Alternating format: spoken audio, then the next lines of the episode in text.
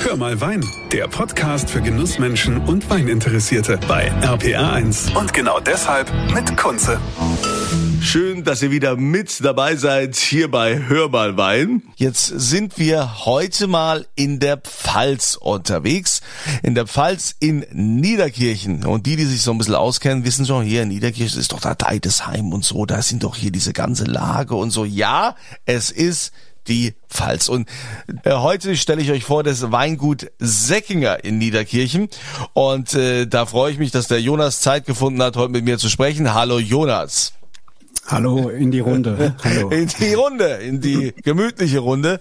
Und äh, du bist es ja gewohnt, dass immer mehrere Leute um dich rum sind, denn du hast noch zwei Brüder. Ihr seid zu dritt und ähm, es ist also recht spannend, eure Geschichte. Wie kamt ihr denn zum Wein? Die Eltern, die haben das ja bei euch eher nur so hobbymäßig gemacht, ne? Ja, genau. Also ähm, ich war nach dem Abitur, wie glaube ich jeder junge Mensch, stark stand und habe gedacht, ja, wo sind meine Fähigkeiten? Und ich habe die nicht in einem Lehramtsstudium oder in einem BWL-Studium gesehen. Ich war schon immer, sage ich mal, eher so ein bisschen der naturverbundenere oder wollte, sage ich mal, mit ähm, reale Produkte zu tun haben wollen. Und äh, dann, äh, ja, dadurch, dass wir in der Familie schon ein bisschen Weinbau gehabt haben, also meine Eltern hatten das im Nebenerwerb gemacht, ähm, habe ich gesagt, dann mache ich da eine Ausbildung.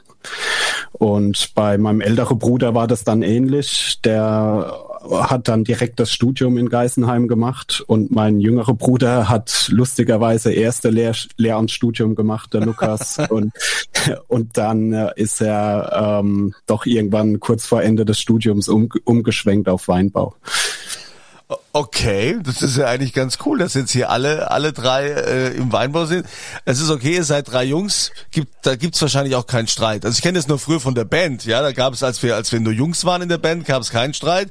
Erst als die Sängerin dazu kam, ja, weil dann die mit dem Bassist geschlafen hat und dann wollte Schlagzeuger aber auch und so. Deshalb ist es also kenne ich es aus meiner Erfahrung. Wie ist das bei euch? Ja, wie das unter Brüder halt so ist. Man hat einen sehr ehrliche, direkte Umgang. Ich, ich glaube, früher haben wir uns öfters geprügelt, heute, ähm, äh, also als Jugendlicher oder Kinder. Heute sind wir, sag ich mal, konstruktiv und äh, reden halt ernsthaft über die Probleme, die halt immer so anstehen. Aber mm, so richtig Streit haben wir nie. Also es ist, sag ich mal, alles sehr, ja, sehr harmonisch. Ja, und euer äh, ja, eure Arbeit jetzt, ähm, wie, wie fängt man denn da an, wenn man sagt, ah ja, okay, jetzt kommt der Bruder noch dazu und der, der könnte ja mal das machen oder, oder der, der macht das. Wie, wie teilt man sich denn da auf? Ja, also wir, der Betrieb ist ja auch nicht von heute auf morgen so groß gewesen. Wir sind da reingewachsen. Ähm, am Anfang stand mein jüngerer Bruder, der Lehramt studiert hat, und ich eigentlich federführend im Weingut. Da war das auch nicht groß und da gab es schon eine klare Aufgabeverteilung. Und ähm, dann 2019, 20 kam mein älterer Bruder noch dazu und dann hat man schon ein bisschen äh, stärkere ähm, Orientierungen. Also ich sag mal, wir teilen uns das alles sehr, sehr, sehr gut auf, aber jeder arbeitet in jedem Teilbereich auch immer mit. Also das heißt, was heißt Teilbereich? Also heißt es dann quasi, dass ihr alle drei, hat einer die Verantwortung für den Keller, aber trotzdem arbeiten die anderen beiden dann noch mit? Genau, also gerade jetzt ist das beste Beispiel. Mein älterer Bruder ist mit unseren Lehrlinge und Praktikante gerade im Keller und tut die Eiweiße und ich führe mit dir hier ein schönes Gespräch. so, so wird es dann aufgeteilt, okay. Bist du, bist du auch derjenige, der generell so für die Außenwahrnehmung mehr verantwortlich ist? Ja, das, ich sag mal, wir haben das jetzt die letzten Jahre auch ein bisschen äh, geteilt. Also mein jüngerer Bruder, der Lukas, macht mehr der deutsche Raum. Ich gehe ein bisschen mehr oder bin spezifisch mehr im Exporter aktiv. Ähm, aber klar, da, da ich der Erste im Weingut war, verbindet man mich immer noch wahrscheinlich am meisten mit dem Weingut. Aber äh, hinter den Kulissen ist alles anders aufgeteilt. Was habt ihr so für Lagen bei euch?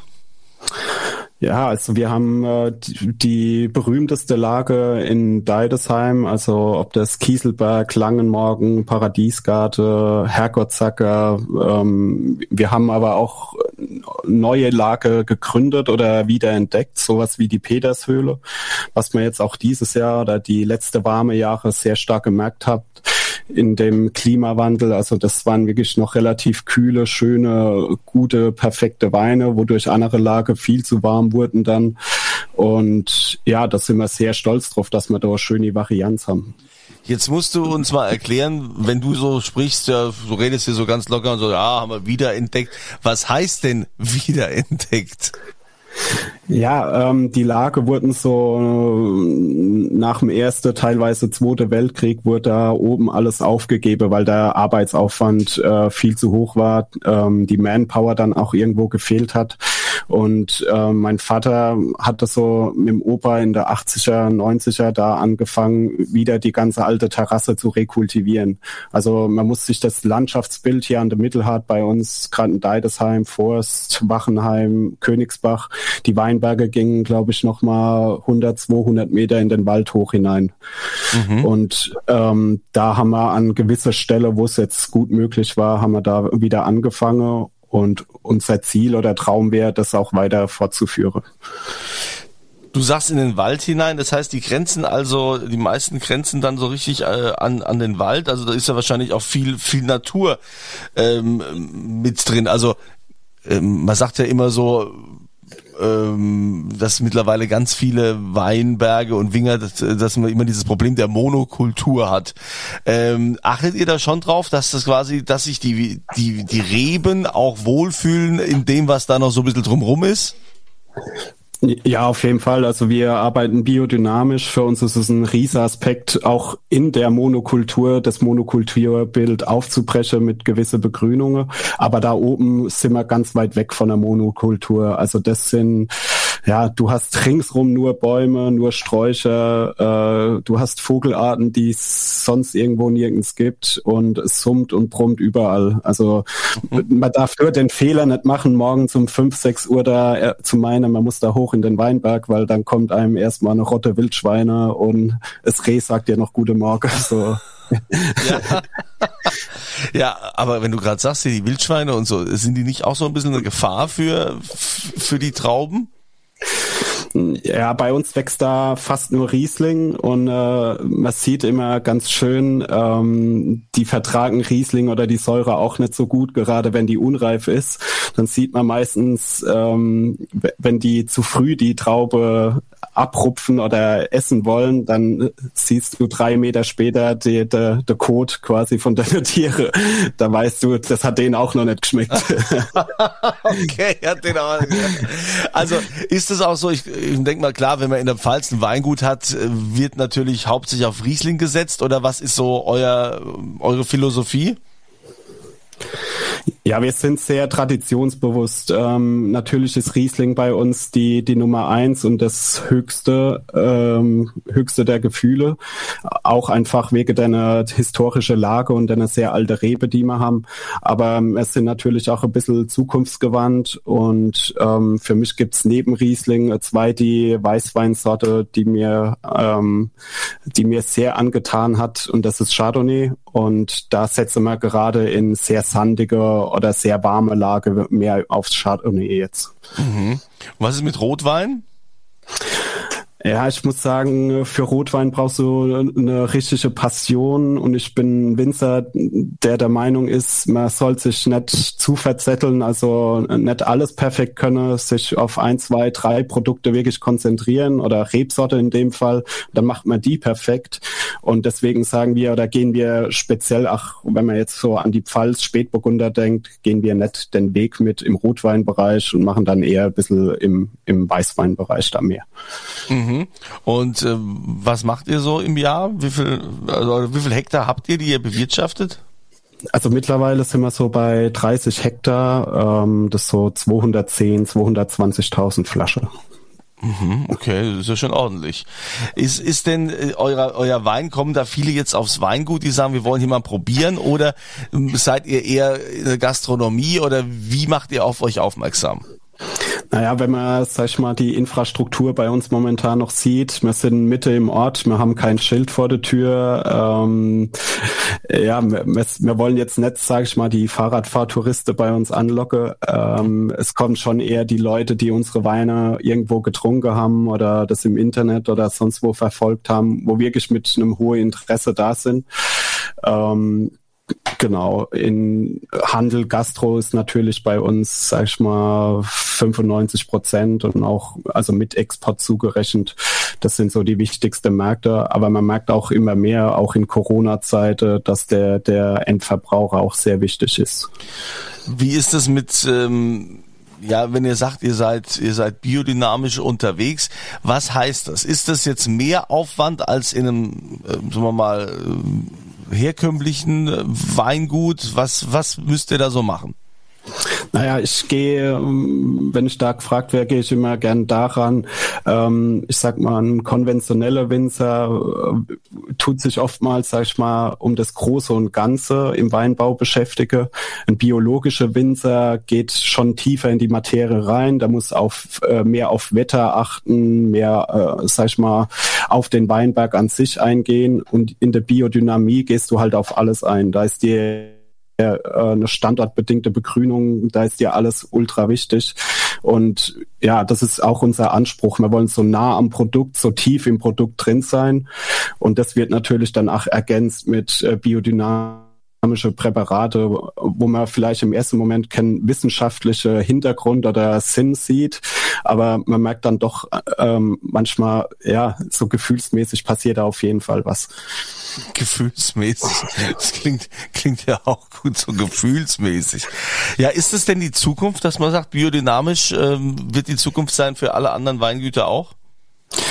Das glaube ich eher nicht. Also wenn man sich jetzt auch die Statistiken und der deutsche Weinmarkt anguckt, ähm, ich sag mal mit den äh, sehr günstige Weine oder dem Durchschnittspreis in Deutschland, ähm, da wird sich kennen kein Winzer mit 100 Hektar oder 200 Hektar da die Mühe machen können, noch in der biodynamische Weinbau reinzugehen. Ähm, ich denke, die Zukunft wird irgendwo wahrscheinlich zwischen, also gerade für große Menge zwischen Piwi und biologischem Weinbau dann irgendwo ähm, ansiedle. Aber da gilt es natürlich auch noch viel zu optimieren. Piwi diese, diese Pilzwiderstandsdinge. Ich finde es ja immer wieder interessant, dass es ganz viele gibt, die sagen, ja, wir machen jetzt diese Pilzwiderstands, äh, diese pilzresistenten äh, Weine, die bauen wir jetzt an wegen Klimawandel und sonst. Aber hat denn bei dir im Weingut schon mal überhaupt jemand äh, explizit danach verlangt? Nee, niemals. Also ja. man, man, muss da vielleicht manchmal auch eine Vorreiterrolle oder manchmal brauchen diese gewisse Themen auch einfach Zeit. Aber ich sehe das einfach ähm, ja für die große Masse, dass, dass es vielleicht einfach wichtig ist, dass man da einen ökologischen Fußabdruck äh, gut reinbekommt ins Weingut, dass man runterkommt mit Überfahrte, mit äh, Pflanzenschutzmaßnahme. Und ähm, wenn da Weißwein Pfalz irgendwo auf dem Etikett steht, dann interessiert es meistens keiner, was drin ist. Oder ja. Und das sind halt momentan wirklich die Weine, die am meisten verkauft werden. statistisch. Also bei uns nicht, aber. Ja. ja gut, und man will natürlich aber auch ja schon irgendwie die, die Klassiker, oder? Ich meine, jetzt haben die Leute es langsam mal gelernt, dass man Riesling trinkt, Grauburgunder, Weißburgunder. Da fängst du doch jetzt nicht an. Äh, die meisten kennen ja gar nicht die Namen von den ganzen Pilzwiderstands, äh, von diesen Piwis, so. Ja, die meisten haben noch Nummern, aber na klar, du, du, du hast recht. Ähm, für uns oder ich denke für alle, sag ich mal, qualitätsbewusste Weingüter äh, in der Einzelvermarktung ist es sehr wichtig, noch auf die traditionelle Rebsorte auch äh, zu, zurückzugreifen. Ähm, das wird sich bei uns, denke ich, auch so schnell nicht ändern. Und ich, ich hoffe auch im Zuge des Klimawandels, dass es auch mit der äh, weiße Rebsorte auch immer noch weitergeht bei uns. Apropos weitergeht, was ist denn so euer persönliches Ziel? Was, wo seid ihr euch einig als Brüder, wo ihr sagt, das ist unser, das soll unser Vermächtnis sein? äh, ja, also wir, wir sind mit unserer Stilistik, die ja schon ein bisschen ungewöhnlich ist, sehr, sehr zufrieden. Wir haben das in den letzten Jahren für uns ähm, für uns ein unperfektes Stil perfektioniert. ähm, genau, wir wollen äh, logistisch ein bisschen besser werden. Also wir wollen ähm, äh, neues Betriebsgebäude oder neues Weingut im Endeffekt bauen.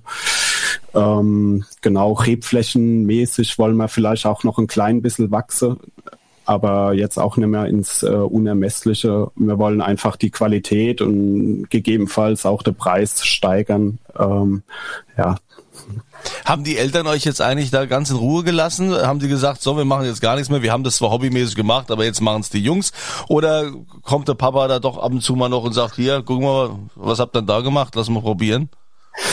Also mein Papa hat früher nur ähm, maximalen Hauswein gemacht und das war schlimmer wie das, was ich heute mache. Von daher